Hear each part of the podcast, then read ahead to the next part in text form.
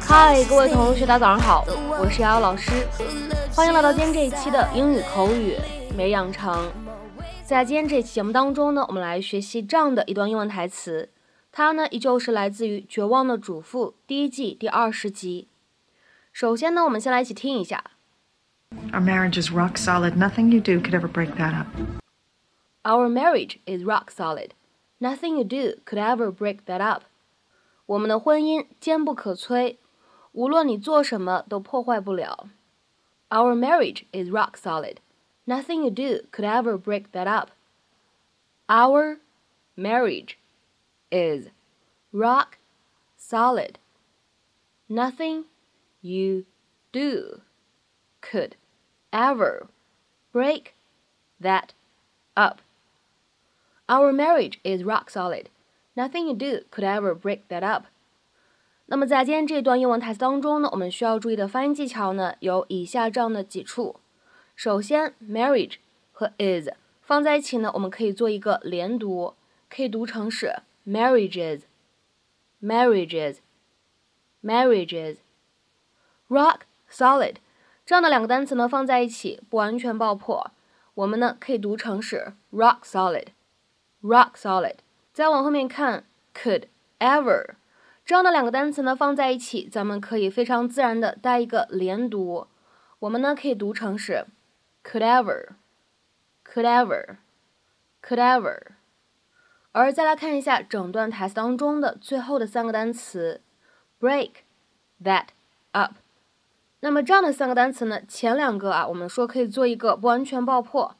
而后两者呢，我们可以做一个连读，而且呢，在美式发音当中，这个连读呢存在一个闪音的处理，所以呢，在美式发音当中，这样的三个单词 break that up，我们呢可以读成是 break that up，break that up，break that up。Lynette, hey.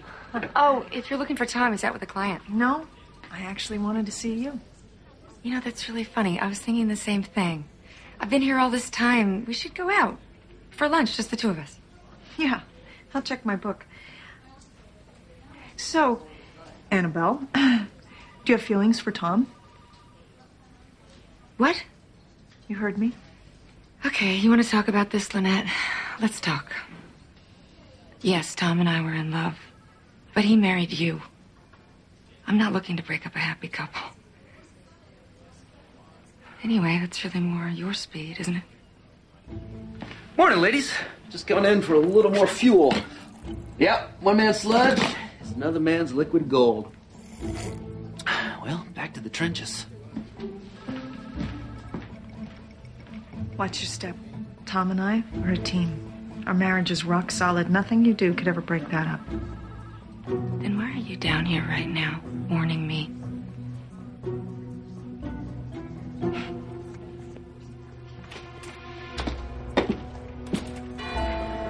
那么在今天这期节目当中呢，我们来学习这样一个短语，叫做 rock solid。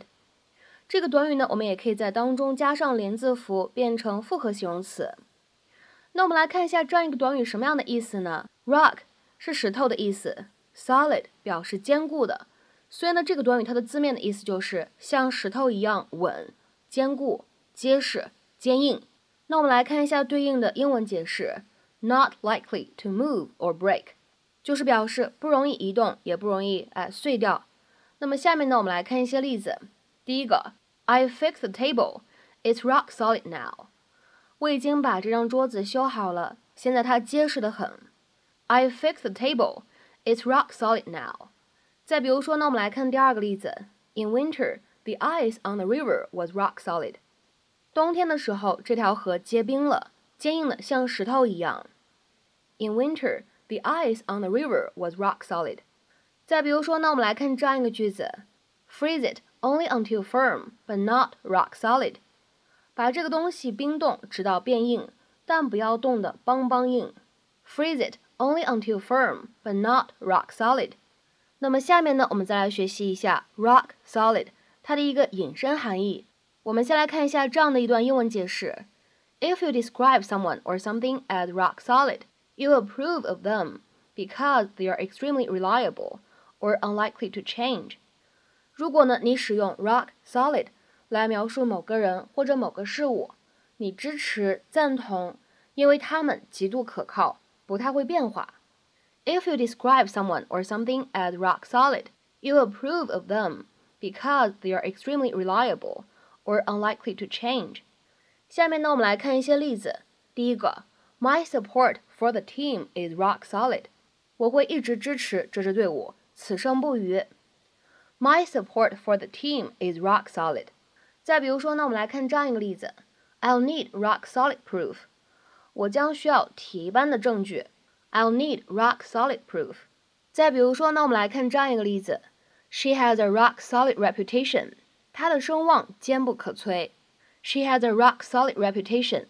再比如说呢，各位同学可以来看一下最后一个例子：Their relationship was rock solid。他们关系非常好。Their relationship was rock solid。他们关系非常好。如果这个句子呢，我们描述的是人之间的友谊的话，按照北方话说，我们可以说他们怎么样呢？铁词儿，他们关系非常铁。那么在今天节目的末尾呢，请各位同学尝试翻译下面这样一个句子。并留言在文章的留言区。Matthew is a man of rock solid integrity. Matthew is a man of rock solid integrity. 这样一个句子应该如何去理解和翻译呢？期待各位同学的踊跃发言。我们今天这期节目呢，就先讲到这里，拜拜。